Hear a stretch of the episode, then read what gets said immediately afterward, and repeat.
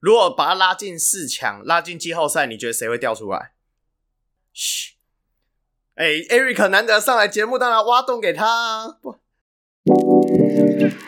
还在自己的手上，时间已经不多了，剩下三秒钟，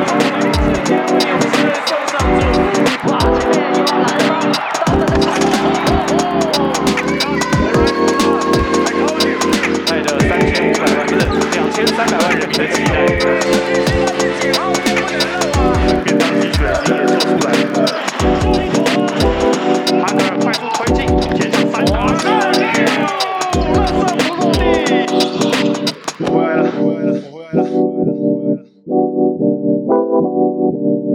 各位喜爱篮球、热爱篮球，在现场看篮球，在键盘上关注篮球的朋友，大家好，这里是霹雳键盘，我是驻中立非理性乡民小人 Roy，我是专业键盘看球的香港小人物控。我们今天来了一个重量级来宾啊，不过因为我们是属于看重量不看质量的，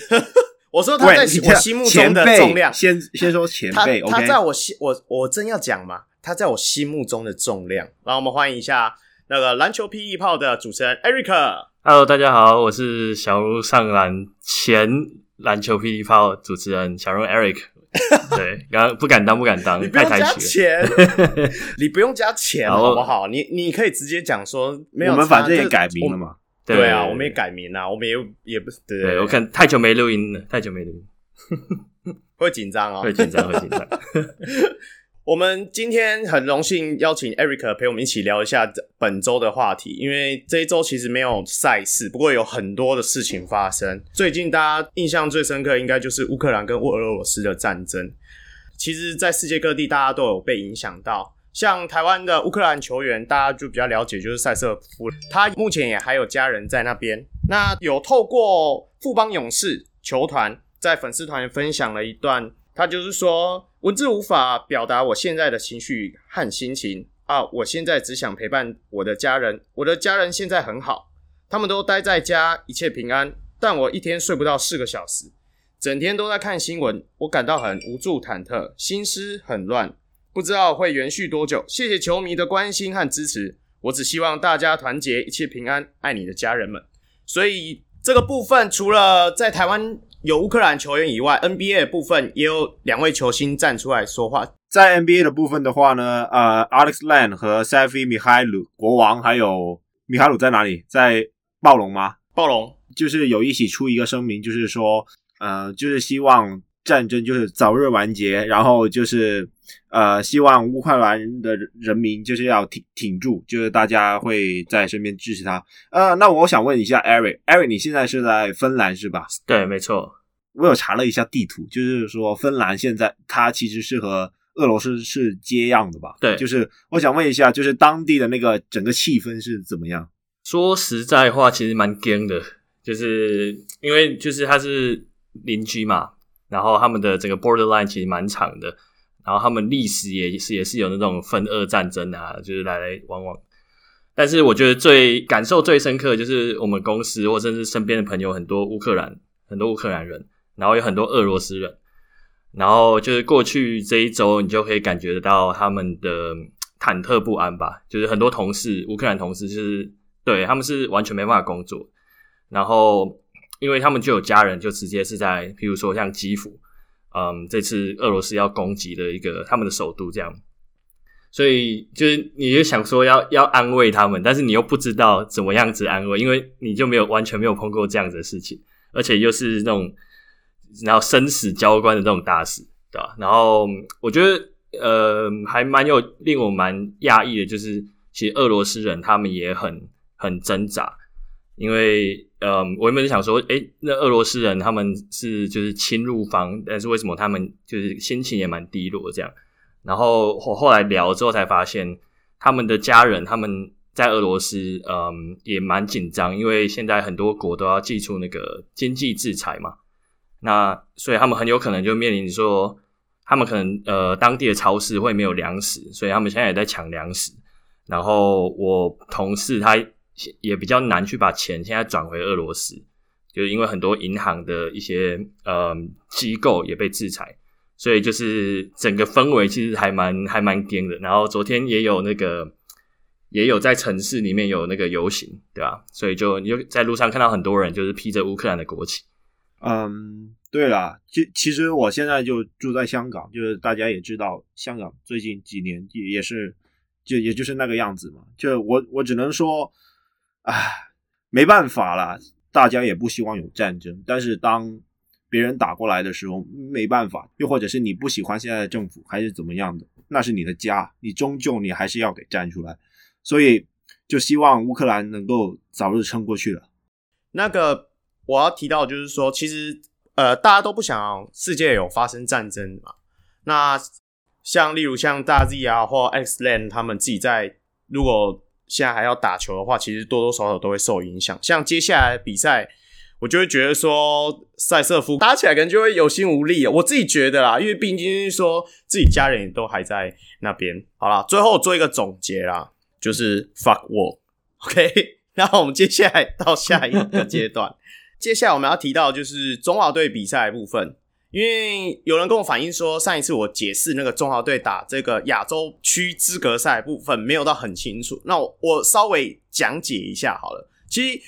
亚洲。区资格赛这个部分，它就是说，以前我们有大家应该有印象，说有一个世界锦标赛。那现在那个世锦赛现在改名为世界杯，就是世界杯篮球赛，就其实就是学足球了，就是大家都学来学去嘛。那它现在就是说，它会有分成好几个赛区。以前世锦赛的部分，我们的赛区就会分成是东亚、东南亚这样子。那现在它就是直接整个亚洲区，它连中亚、西亚都有并进来之外，它连大洋洲也并进来，所以才会变成是说，为什么我们在打亚洲区资格赛的时候会遇到澳洲？那接下来的话，因为亚洲区资格赛的主办国是日本跟菲律宾嘛，那日本就会直接保送这名额。除了我们那一天看到的那那三场比赛，甚至是说接下来跟中国大陆在六月份的比赛，都只是在第一阶段。我们第一阶段里，在分区分区四个队里面，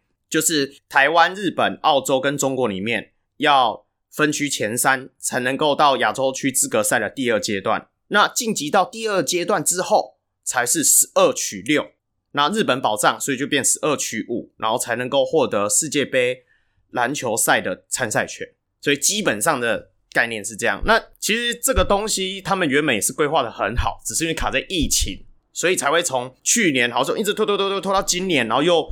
每个赛程又打得很分散。其实我觉得他有点想学那个世界杯足球世足赛这样子，有点像他会穿插在大家的联赛的中间，所以大家就会变成说联赛打一打，可能要派一些人去打一个短期的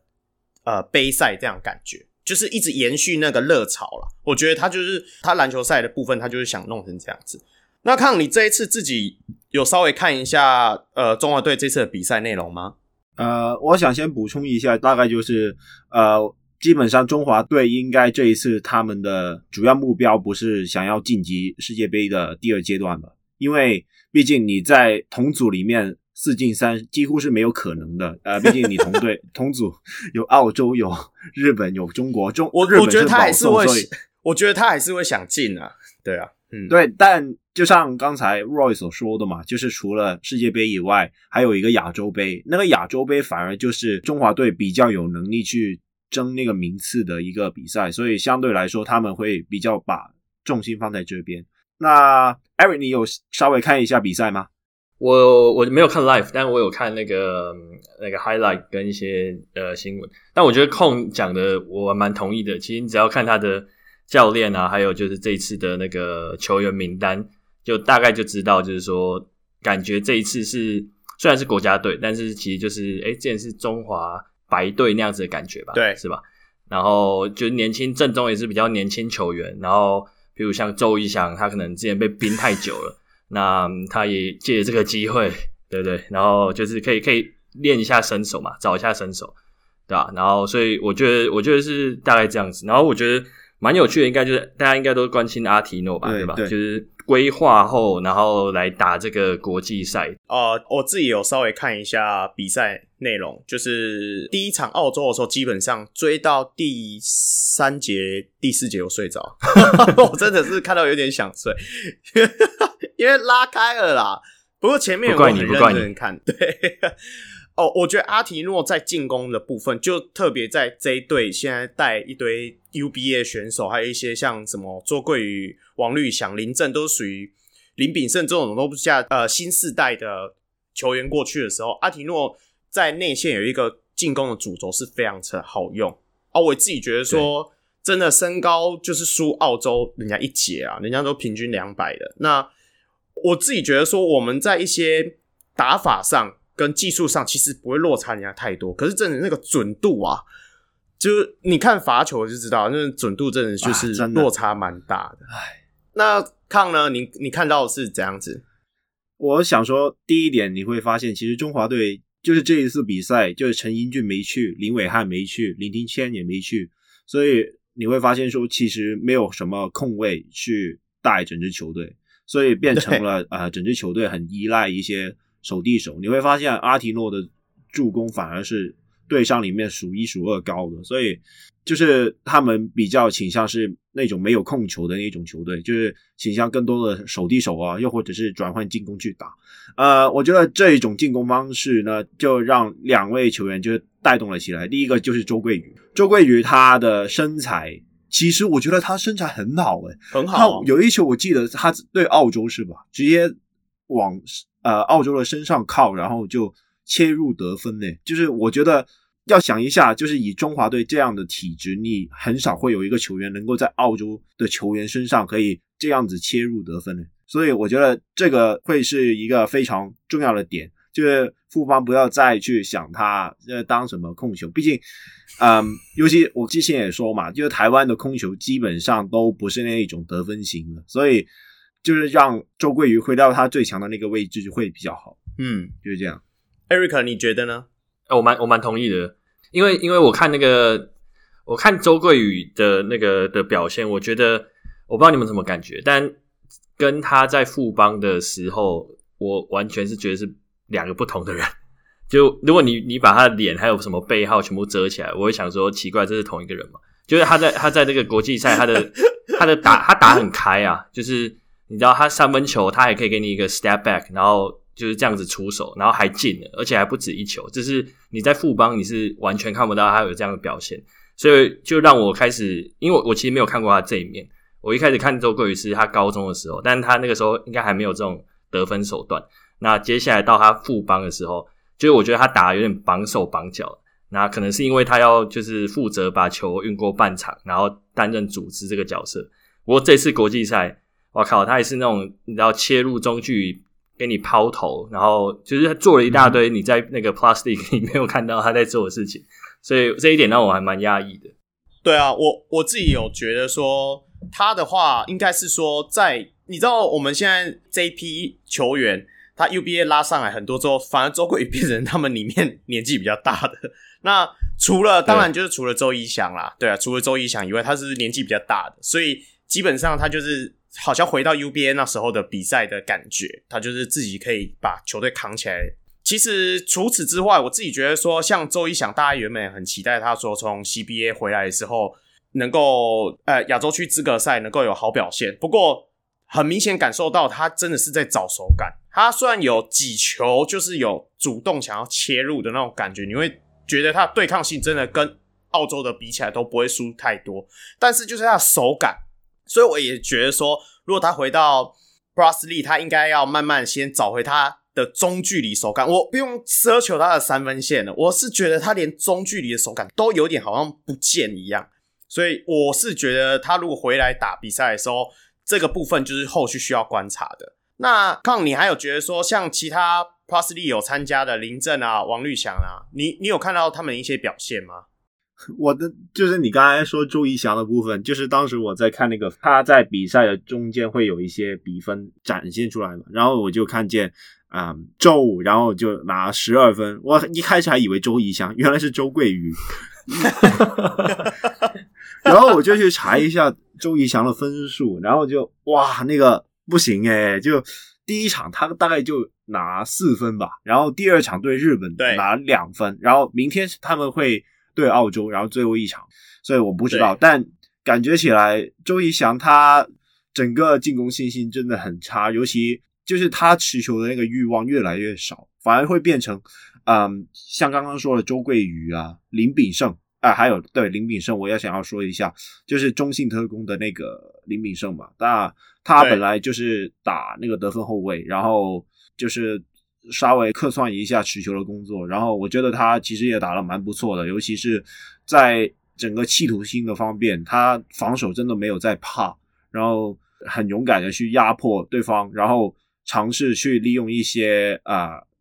压迫去带动整个球队的节奏，然后把节奏拉到比较快，从而让他自己去在一个比较快的节奏下得分。我觉得这也是值得嘉许的部分了。但周仪翔看起来就是随，我觉得随着比赛就是慢慢整个进攻欲欲望越来越下滑，我就有点担心他会到 Plus 会不会整个状况又更加恶化了。我我觉得应该还好啦，球队应该会想办法让他就是说能够有主动操刀的，因为我也觉得说周仪翔可能因为他。毕竟没有跟这一批球员练过，你懂我意思吗？他就是直接从 CBA 飞到日本去跟他们集训的，那所以他也不想打破那个他们轮转的一些走位，他可能就是做比较真的，你会感觉到他好像就是在做 CBA 那时候三 D 的感觉。其实他前面塞很多 play，他有跑两个连续的，就是在高位挡完之，呃，好，阿提诺挡完之后，他去接林炳胜的球之后，他马上就在再回传之后就。就溜溜到底角去了，我就觉得说，哎、他感觉就是没有很想要进攻。可是那个当下，就在那一个在 say 那个 play 的时候，其实澳洲一直打进好几波进攻，那反而是中华队这里没有打进分数的时候，我一直私心觉得说，在那当下他应该可以直接持球想试试看这样才对。可是他就是没有展现出他的企图心。我觉得后续当然他回到。帕斯利来的时候，可以再好好观察这个部分。那我还想提一下，就是说，其实林政在这一次，因为我圆的球员嘛，我还是要提一下，我大桃园的球员为什么 在中华队的时候打的感觉这么好？就算是速度也跟得上，后卫也贴到外面，然后防守也做得不错，更何况他有六颗进攻篮板，五颗还是六颗，所以我就觉得说，其实他是很好用的球员啊。哦，我是不知道为什么桃园队就没有很爱喜欢用他，你觉得呢？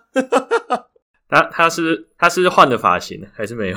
他的换了发型，好酷啊！好像是他换的发型是吧？对对对对对，我其实一直都蛮喜欢林政的，因为第一季 Plus League 的时候他上场时间比较多一点，那那个时候还不是那个龙哥是教头嘛，所以他那个时候上场，我记得他可能是第一节末段那种那种时候就有就有机会上场，然后我觉得虽然他那个时候很生涩。但他其实扛得住，而且我觉得他让我蛮惊艳一点，就是他不怕跟洋将去做身体的对抗，甚至他会去用用身体对抗去干扰洋将。那这对于这样新人，然后嗯马上被推上线的这种嗯表现，我是觉得还蛮惊讶的。然后可是就到第二季之后，他就上场时间比较少，所以我相信这也有影响到他上场的自信啊，跟一些节奏的调整。对吧？但是我是不知道他在中华队的的的表现是如何。那康你自己觉得，你你有看到他的表现吗？对，他就主要是担纲防守的工作。其实他进攻篮板，刚才我是看了一下，就是他他对日本的那一场，他抓了四颗进攻篮板，然后抓了两颗防守篮板。啊、呃，就是对上日本，相对来说体型就相对没有那么夸张，所以。他有这表现有比较好了。第二点就是说，他在中华队的时候，我觉得中华队大家打得很拼诶，就是那个换防的那个速度啊，又或者是整个节奏真的很快。我觉得 Pasty 我反而没有看见如此拼的那个速度，你懂吗？就是 对，我不知道，也许可能在桃园的时候，他因为要上 Devon Robinson，还有上 Tober，就是两个像算是。小球五号，又或者是可以打上去四号的球员，所以想要提节奏。如果把林振放上去的话，整个空间又好像有点太挤。毕竟 Devin Robinson 和 Tober 他两个洋将，其实你说他们三分很准吗？其实也没有。所以也许就是这个考量，所以才导致了林政他在就是上场时间上没有那么多吧。对啦，我我也觉得说，可能就是因为他攻击手段的部分。不过我还是期望说，他从呃亚洲区资格赛回来之后，打完中华队，自信心能够提升。那相对的，咱们龙哥也可以给他一点空间啦，让他上去跑跑步啊。我觉得他的拼劲是很需要的，就是很常看前几集一直提到说，领航员一直没有那种血性，那种就是那种。就是想要对抗的那个态度，我觉得林正其实他每次上场的时候都就是那种 energy guy 的感觉，我就觉得说他很适合做那个角色。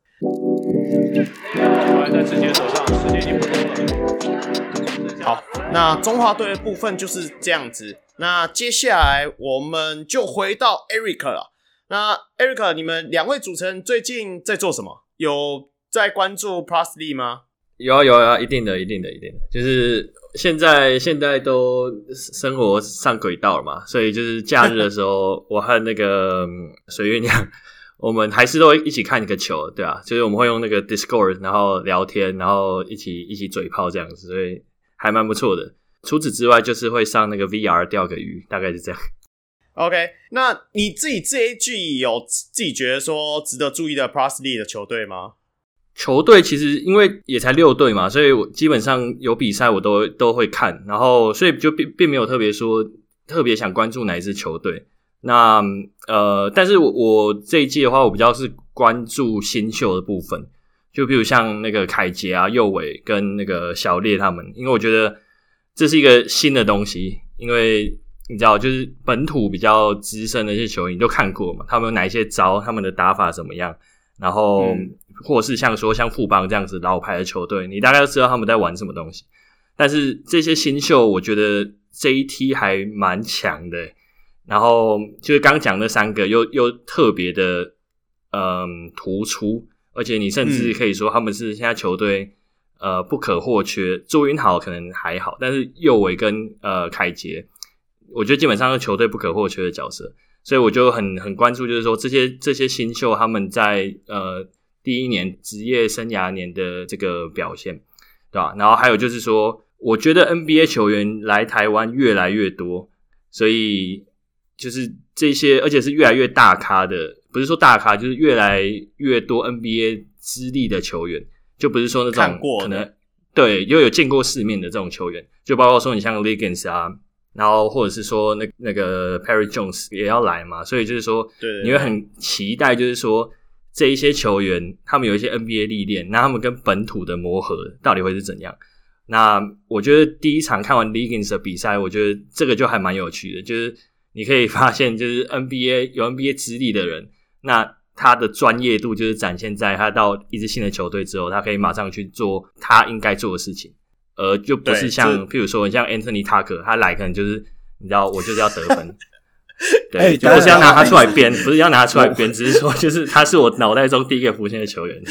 你为什么？为什么？所以现在要引战了是吧？我我自己也蛮喜欢他卡的、啊。哎、欸，他我也喜欢。就 今天二月二十七号，今天他在 T One 比赛打得还不错哦。有啊，对啊，Eric 讲的这个很对，我我也觉得说，越来越多那种二 K 使用过的球员都纷纷冒出来，到底是怎么样？从他呃，不是他啊，塔比啊，然后现在。Bennett 啊，然后 Legends 啊，这些都全部都用二 K。诶，你知道 PTT 都很爱讲一个梗，叫做“哦，这个二 K 很好用”。这个球员就是提到哪一个球员的时候，底下都会留言说：“嗯，这个二 K 很好用，这个二 K 很好用。”就希望他们除了二 K 好用以外，在 P-League 比赛里面也可以很好用。那你自己觉得说，截至目前为止啦，就是比较出乎意料的球队吗？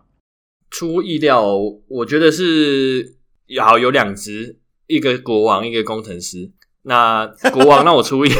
国王让我出乎意料，是我没想到他们会打那么好。然后工程师也是一样的原因，我没有想到他们会打这么好。哎、欸，我就知道你要讲什么，我不知道为什么。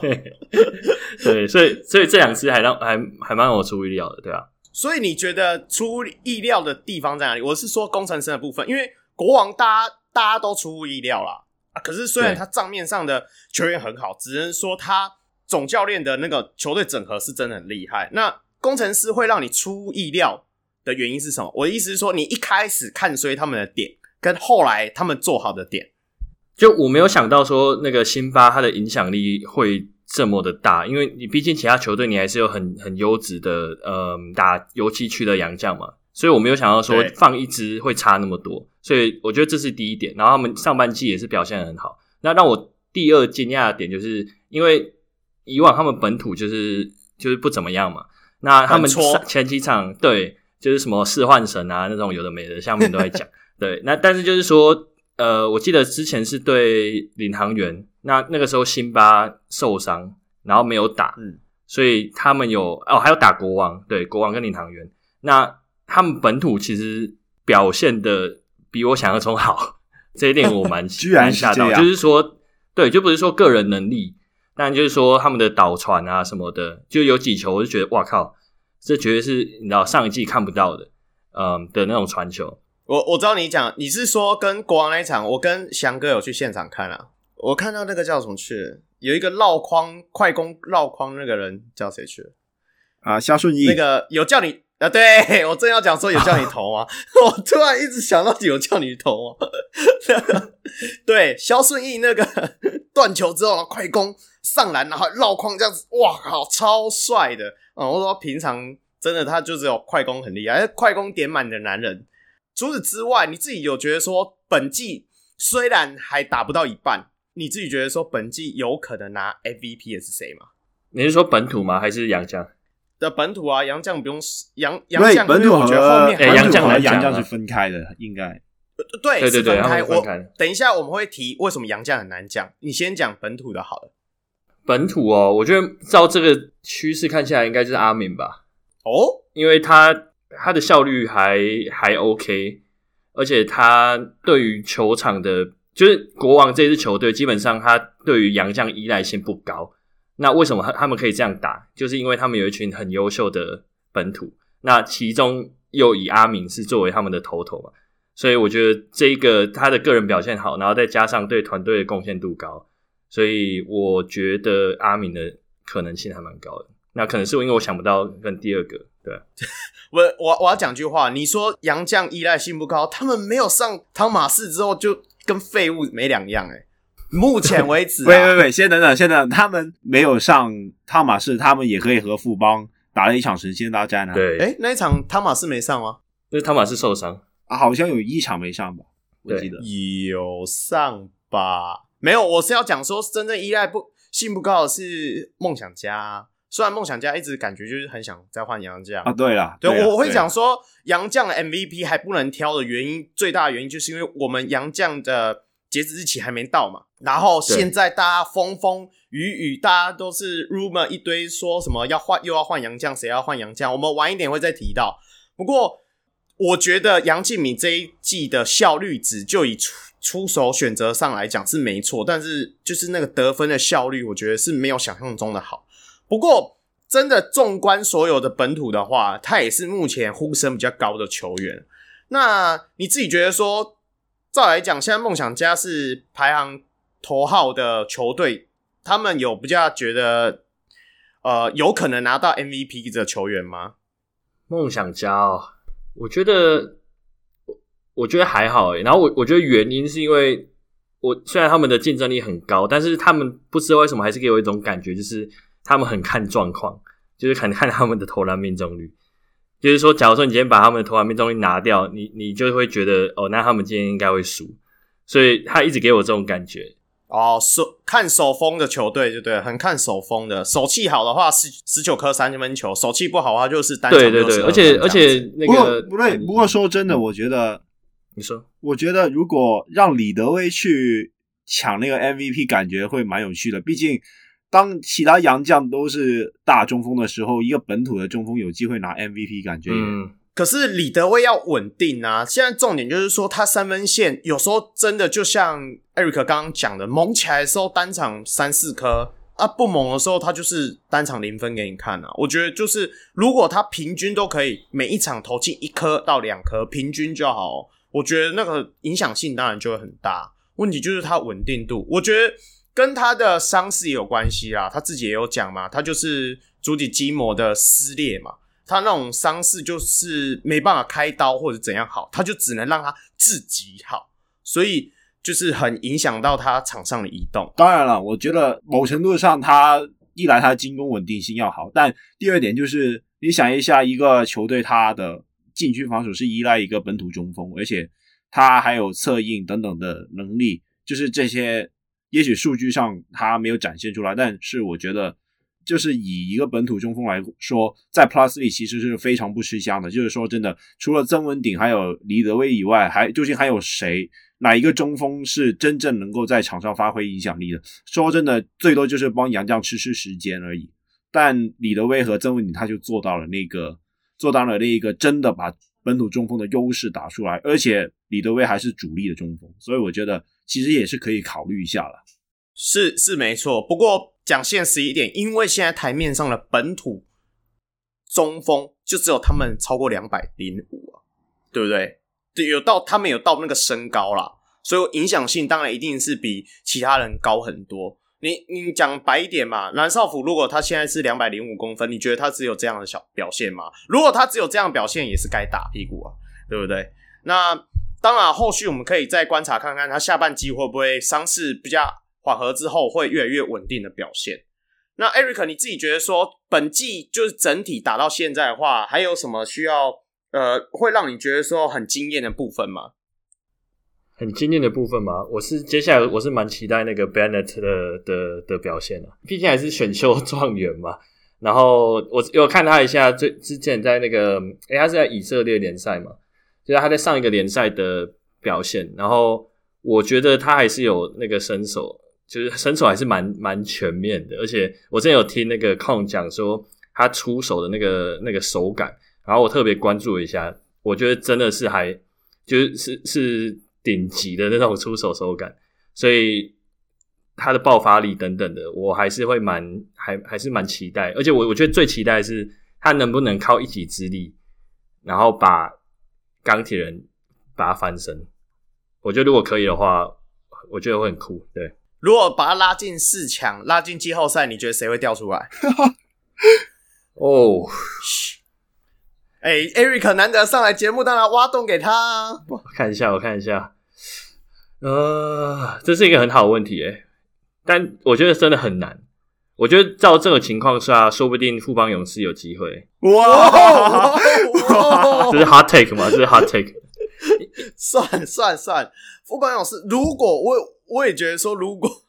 为什么我不是工程师？好，这是题外话。我们不能一直把我们这个节目营造成湿黑。但是我觉得这四队里面，工程师最抖。但是 Eric 刚刚也有提到，辛巴现在目前就是在目前为止啊，真的还是属于无解的状态。再加上说，我们今天听到一个新的 rumor，我真的也觉得说，工程师很有机会就是持续在前三名。那你讲说富邦哦。对啦，因为富邦其实就是卡在说它的外线啊，还有就是说那几个像去年打得很好张忠宪，上周打得很好，我不知道下一周是不是一样打得很好。我因为毕竟这种手感的东西很难说。那看你自己觉得说，如果钢铁人真的不小心进前四，进季后赛，谁会掉出来？哇，这个说真的，我反而会觉得国王会恐怕会有一点机会，因为。掉出来，因为国王他就是新年过后，他其实整个状况也不是很好吧。虽然我们会说迪奥三战两胜，但是你现在是逼我选嘛，所以我就只能把国王丢出来呀。他不想选其他人啊，也是蛮合理。因为我刚刚也是用删去法，我刚刚也是用删去法，所以就是让我让我多加解释一下。就是反正领航员定在领航员定在外面嘛，那钢铁人一定在前四，欸，所以这两个不用，没有这不用讲。就是照你刚刚的，照你刚刚的 set up，我们另外一个结论就是钢铁人应该是进不了前四，是吧？对，我我我可能比较信这个说法。没有，Eric 还没讲完。你说，哎，欸，Eric，你你自己讲说你删去法，你先删掉了领航员，说不定领航员领航员题外话啦，他说不定后面会冲刺嘛。然后第二是，你你删去了领航员之后，后来这这几队你怎么选的？就领航员一定不在，然后你刚说钢铁人一定会进前四，所以这两队不见嘛，所以就是剩下呃四队在选。那我觉得有辛巴的工程师，如果他健康的话，我觉得不太可能会掉出前四名，因为他就是他就是影响力就在那边。那梦想家他现在又是在第一个，我觉得要从第一位一路掉到第五，这个我觉得那个 Julius 应该会直接被开除。就是如果真的这种事情真的发生，所以我觉得机会不大。所以那就剩下两队，就是国王跟富邦勇士。那我觉得国王，呃，因为年后年后我记得他的表现，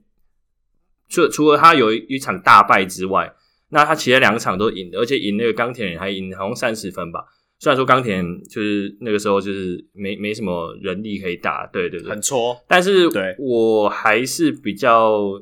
我不知道怎么，但是很主观，我还是比较相信国王的整个呃球风，还有他们的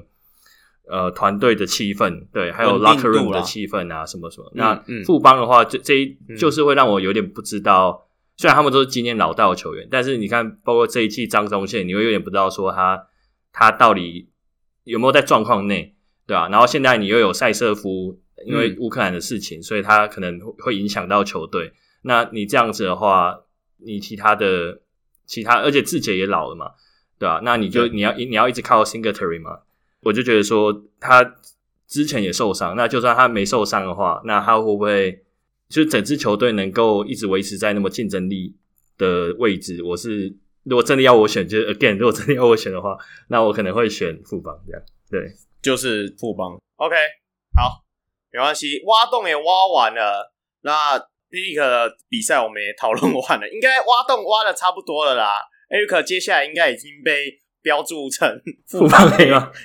永黑，永没有，我是我是实黑，永黑 Eric，实黑，我是石黑，哎，你是实黑，你是实黑，你刚刚你还把它放在里面，对不对？我我觉得下半。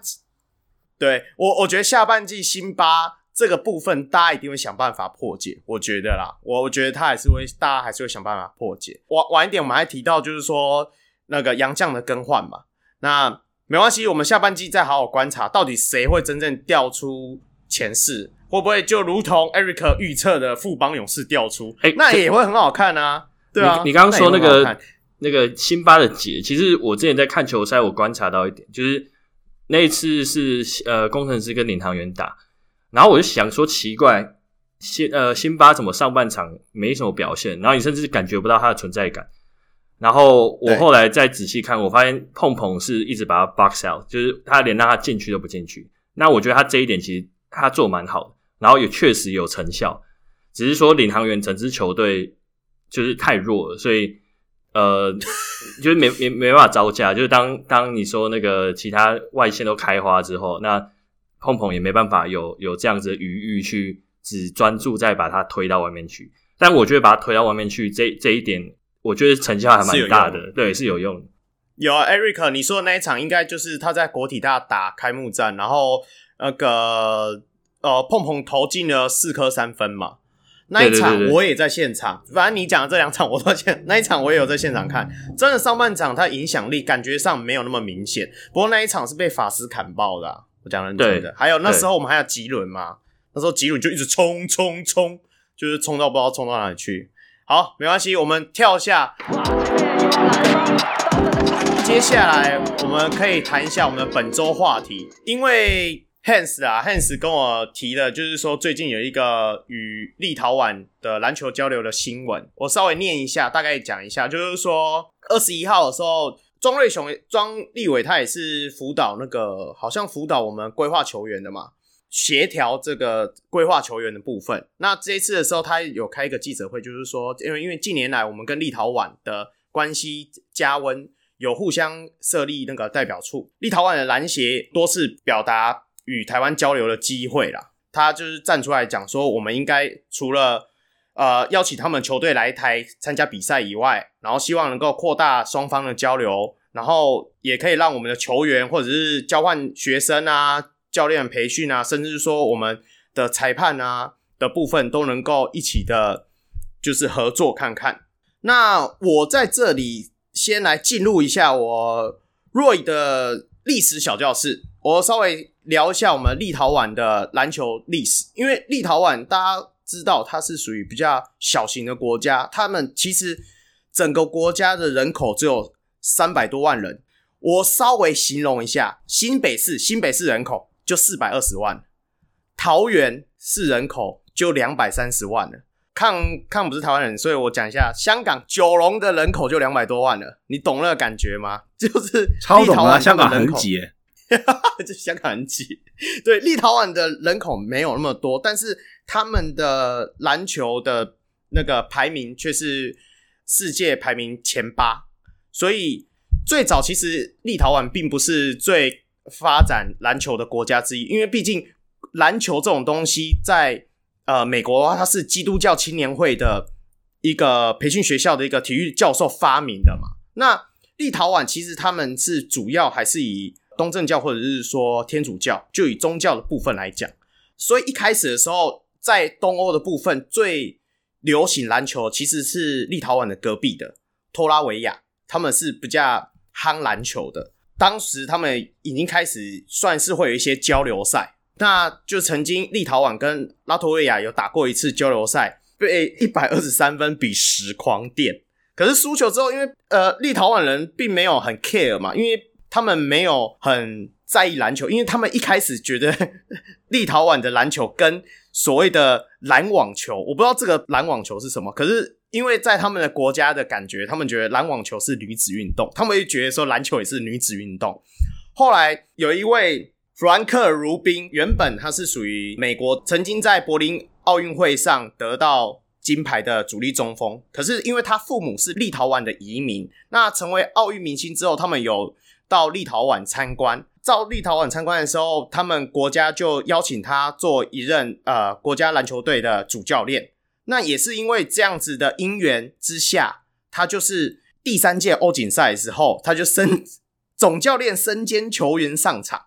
那因为毕竟那时候移民很多都是到美国的芝加哥啊，芝加哥那边都是比较早期美国篮球的发源地，所以其实很多立陶宛的移民后代只要喜欢体育都会很喜欢篮球，也是因为这样的关系，所以卢宾他就是尽量以美式球风为主，贯彻美式的训练，然后找了很多就是我刚刚形容的一些立陶宛裔的美国籍球员，然后回来立陶宛队打，所以很快了就变成。欧洲篮球里面的一支强队，第二届他们首次被欧锦赛邀请，然后五战全胜，而且决赛的时候还赢下了，赢过意大利，夺得最终的冠军。那也是因为这次夺冠之后，立陶宛人就开始从事篮球的热情，然后每个家家户户的院子上都开始装上篮筐啊，然后农场里的谷仓也会开始改成没有座位的篮球款啊，然后大家就开始疯篮球。现在很多人如果去看立陶宛的。不只是痴迷篮球，也是会把篮球好像刻印在他们血液里。最主要的原因就是因为他们中间，呃，在苏联体制下，他们有被并吞嘛。他们的立陶宛的球员那时候都会被禁止打比赛，然后都被征召去打仗。中间立陶宛其实他们一直以来就是民族意识非常强大的一个族群啊。那也是因为这样子的情况之下，他们就是没办法在政治上跟。俄罗斯这样子的大国抗争的话，他们就是用篮球去跟他们抗争，所以他们很快就是有组成一个球队，就是现在立陶宛比较强大的俱乐部叫 Žalgiris，他们在立陶宛的联赛里不只是连连拿夺冠，甚至是说在那时候还在苏联体制底下的时候，他们也是唯一一支可以跟俄罗斯本土的强队抗衡，甚至有拿过。他们俄罗斯就是苏联联赛里面的冠军的一个球队，那这个球队一直以来就是象征着就是立陶宛的一个独立的精神。后来当苏联解崩之后，为什么立陶宛是属于苏联体制里面第一个宣布独立的国家，也是因为这样的关系。所以你要讲说篮球就是他们的国球，没错，就是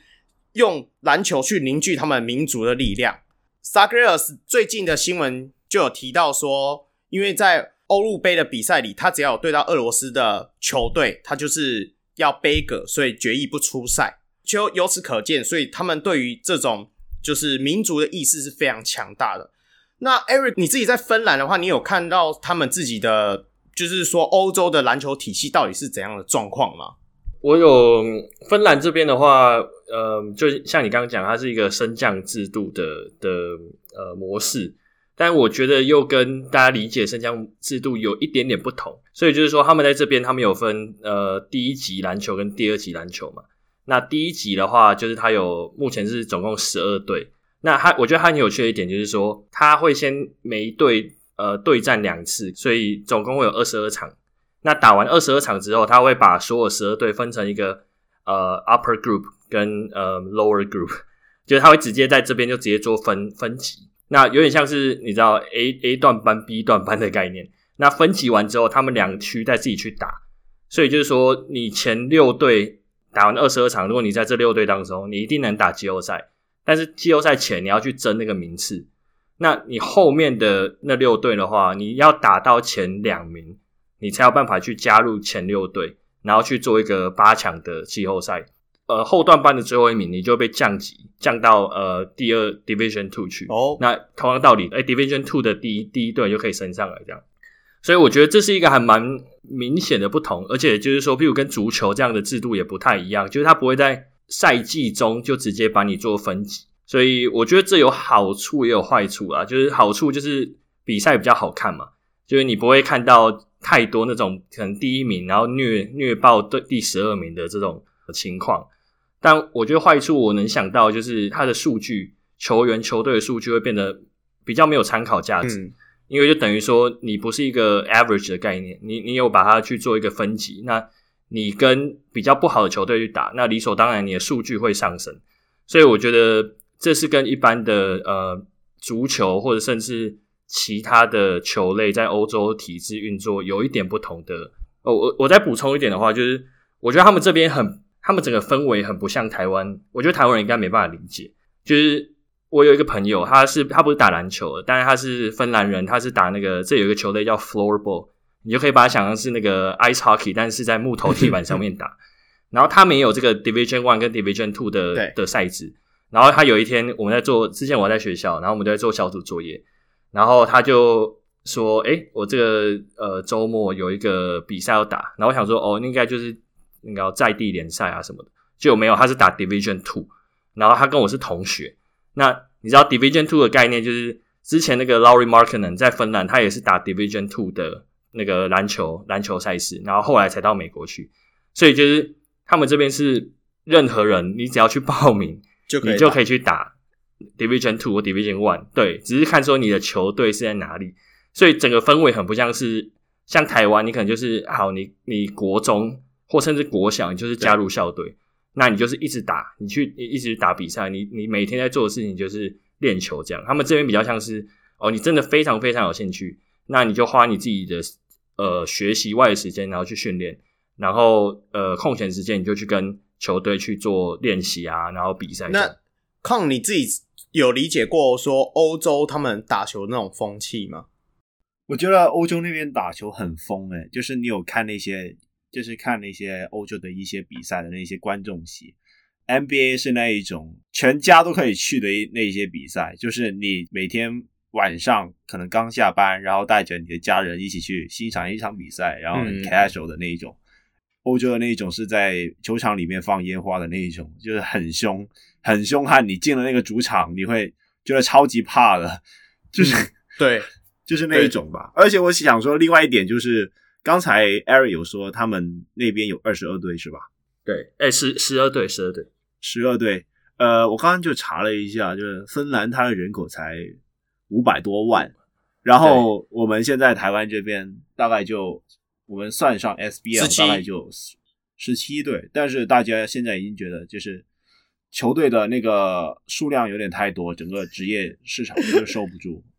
呃，我是有另外一种想法了，就是说，当你整个铺整个篮球圈不够大的时候，其实我觉得还蛮难去找一些球员的。嗯、你整个铺不够大，你很难去发掘一些潜力，甚至有时候说，我觉得除了职业球队以外，你还有一些社会人联赛啊什么的，他们其实也算是一个可以去发掘那些潜力的一个有这样的一个功能在了。芬兰那边他有十十二队，然后他可以从中找到不少球员，就像好像刚才 Eric 说的，除了除了他们是有一些是职业球员以外，他们也有一些就是像是你刚才说的，就是去跟球队练习，然后报队，然后去参加比赛。呃，我觉得这也是可以台湾可以参考的一个方向啊，就是除了除了最正规的那一种，从 HBL 然后或者是旅美然后回来这些以外，还有什么其他方法去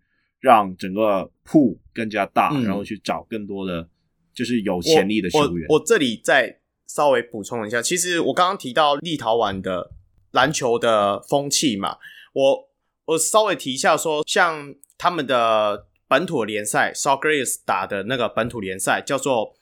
LKL 联赛，他们其实是有十一支球队，它一样也是升降制，十一支，第一阶有十十一支，算甲组。那乙组的部分，它就是十四支。那他们是常规赛打十八轮，然后前八名打进季后赛。他们这个制度的话，一样会有升降嘛。不过，因为他们比赛其实每支球队赛季，我们刚刚这样讲哦，他们才打十八轮，这代表才打几场而已。那因为他们额外还会打国内的一些其他杯赛，甚至是说欧洲的杯赛，所以其实是赛程是比较长，但是很密集这样子。但是就以纵观整个欧洲的联赛来讲，其实他们 LKL 在属于欧洲的中游的水准而已，甚至输给西班牙、希腊还有意大利这些，甚至土耳其联赛。为什么？是因为他们真正比较强、有发展潜力的球员，全部都会送去美国。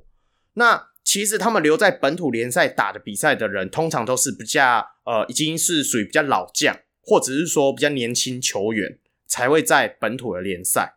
这就呃，我觉得就有点连结，像刚刚康讲的，你我我懂你意思，你就觉得说，其实台湾应该也要扩大那个篮球的圈子，你才会有机会说，不是说只有去呃，我高中或国中有打过甲组、乙组，我以后才有机会变成职业球员。我知道，但是因为风气不同，我觉得其实我们永远有可能永远没办法变成人家那样子。因为在欧洲，大家应该都知道，他们就是以俱乐部，就像刚刚 Eric 讲的，他们就是你要在课堂以外额外时间自己花时间，你有心你才去做那件事情，然后你获得你想要的成绩或什么之类。其实，可是，在台湾一直以来教育体系目前为止就是不是这样子。我我自己去查那个立陶宛资料的时候，等这一集上线的时候，我也会再转贴一个公示新闻，在立陶宛。呃，送我们疫苗之后，他有去采访他们一些影音的新闻呐，我也可以再播给你们看。他就有拜访我刚刚讲说 Sagres 的球队，那甚至他也有访问一些家长。他说那些家长，他说小朋友是从幼稚园他们就去打，你懂我意思吗？有时候 幼稚园呢，我我自己有两个儿子，我我也很希望我儿子去打篮球，可是我我我他们现在读的这个国小啊，就是没有篮球队。没有篮球队之外，甚至是说暑期要有一个篮球的训练营，我也要到呃开车大概一个小时的地方，就是到市区去，它才会有。那顶多那个篮球训练营，呃，我记得我上一次看，呃，好像一个礼拜而已，或者是三天的，或者一个礼拜的。那就是我觉得整体环境就是跟欧洲现在已经发展那么多年的比起来，就是会有落差。所以我一直很希望说，我们霹雳可可以做到一个，就是说联赛要说有点反向思考，先让上面做得好，让底下的人的球员可以让他自己有一个目标追寻的感觉，才会渐渐打开那个喜欢篮球的人。因为其实大家应该也有 follow，像那个梦想家跟。工程师他都有自己的青年队嘛，就像那些青年队的小朋友，如果当初没有工程师这个球队，或者没有梦想家这个球队，甚至没有 P.League 这个联赛，他们会想去打那些篮球吗？Maybe 会打，可是不会像现在那么认真。所以我就觉得说，其实台湾的做法可以反向思考，我们先把上面顾好，再慢慢往下扎根的那种感觉。因为毕竟我们的目前篮球的风气的发展，就是没有像。呃，欧洲啊这些地方这么的蓬勃，所以我觉得这是另外一种看法。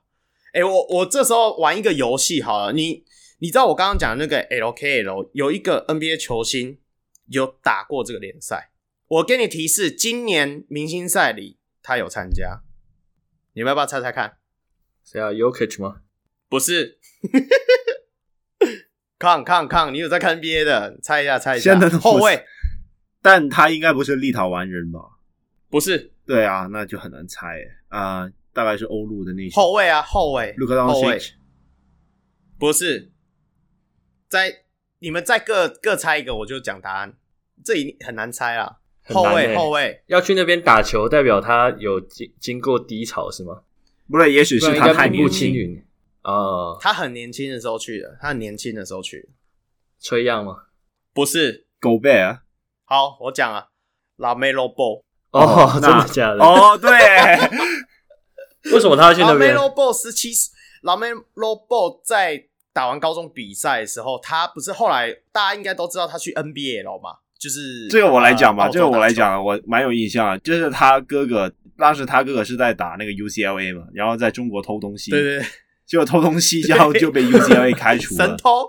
一一超节，一超节，对，然后然后他就被 UCLA 开除了，然后。叫拉法波，他当然就是很不顺啊，就是就是想说，我儿子那么强，你可以准备要去打 NBA 的人，那你现在 UCLA 没球打，然后你你要找一个地方给他打比赛啊，所以好像是拉法波他自己买了那一支球队吧，就是让他的两个儿子就可以在那边上场打球，这样。没有没有没有，你说的是他后来是。澳洲那一部分，澳洲那部分是他是后来去拉梅洛这一个，他们只有去立陶，反正他们去立陶宛，就是我刚刚讲的 LKL 这个联赛里面，他是在比较后面后半端的球队，什么 PC Bright Night 这一个球队里面打，那他也只有出赛八场啦，先发一场，然后平均十二分钟，其实成绩上看起来没有很好啊。不过那时候我查，他就是大概十七岁的时候去的，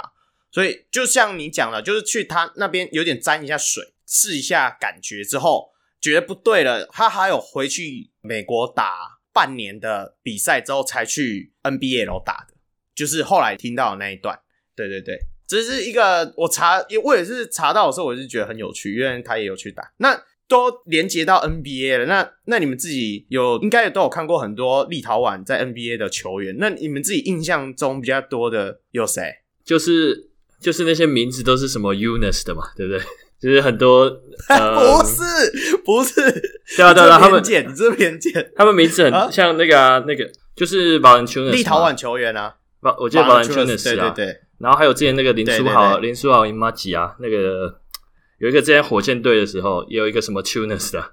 我忘记他名字啊，就他们名字真的都很难记，哦哦哦，你知道我在说什么？那个我知道我知道，你说一个很高的也是高中锋在火箭，然后后来。不知道莫名其妙有去 CBA 打球那个，对对对对，就是我记得他好像打四号，那个、有时候会打到打上五号那个，但就是就是差不多那那种类型的球员啊，他也叫瓦兰丘纳斯吗？瓦兰丘纳斯不是那个，哎，让我来说好了，好就是好，好 第一印象，第一印象就是立陶宛是一个出很多很强的中锋的一个国家了，他们第一个就是呃 Sabonis。对。Sabonis 他当时是代表苏联的，是吧？所以就导致了他好像接近好像三十多岁才进 NBA，所以但是他也错的啦，我错的啦，对，对我错的，我错的，我错的，对啦，所以 Sabonis 对，对，那当然讲到他，当然要讲到他儿子，就是 Domantas Sabonis，他现在就在国王嘛，就是就本来我想说，哎、欸，他国王超智障的，怎么会把他交易过来？结果现在就啪啪打我的脸。然后，哎哎哎，我我这题外话一下，他是立陶宛裔的美国人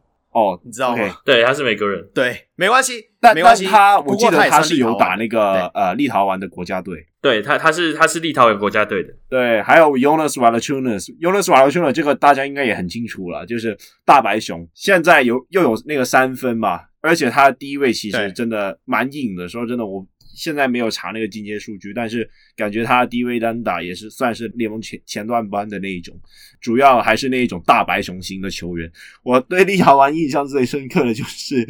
就是我之前有做那个斯洛文尼亚的那个球探的报告，就看斯洛文尼亚对那个立陶宛的比赛，结果就是 Luka Doncic 嘛，就把把整个立陶宛给打爆，场上有两个中锋，就是 Sabonis 和 Valanciunas，结果就被 Luka Doncic 打爆了，大概就是最。最主要的印象，对，我刚刚查的，还有还有一个我也很熟，Ilgauskas 哦，对对对，对，有没有以前初期詹皇的那个，对，然后后面那个那光头，对，他们的打法 感觉很像，都感觉很像，中锋很高，有三分线，然后防守，然后会传球。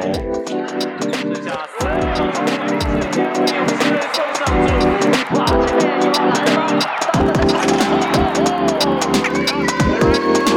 前面有！带着三千百万两千三百万人民的期待，变大一拳，你也做出来！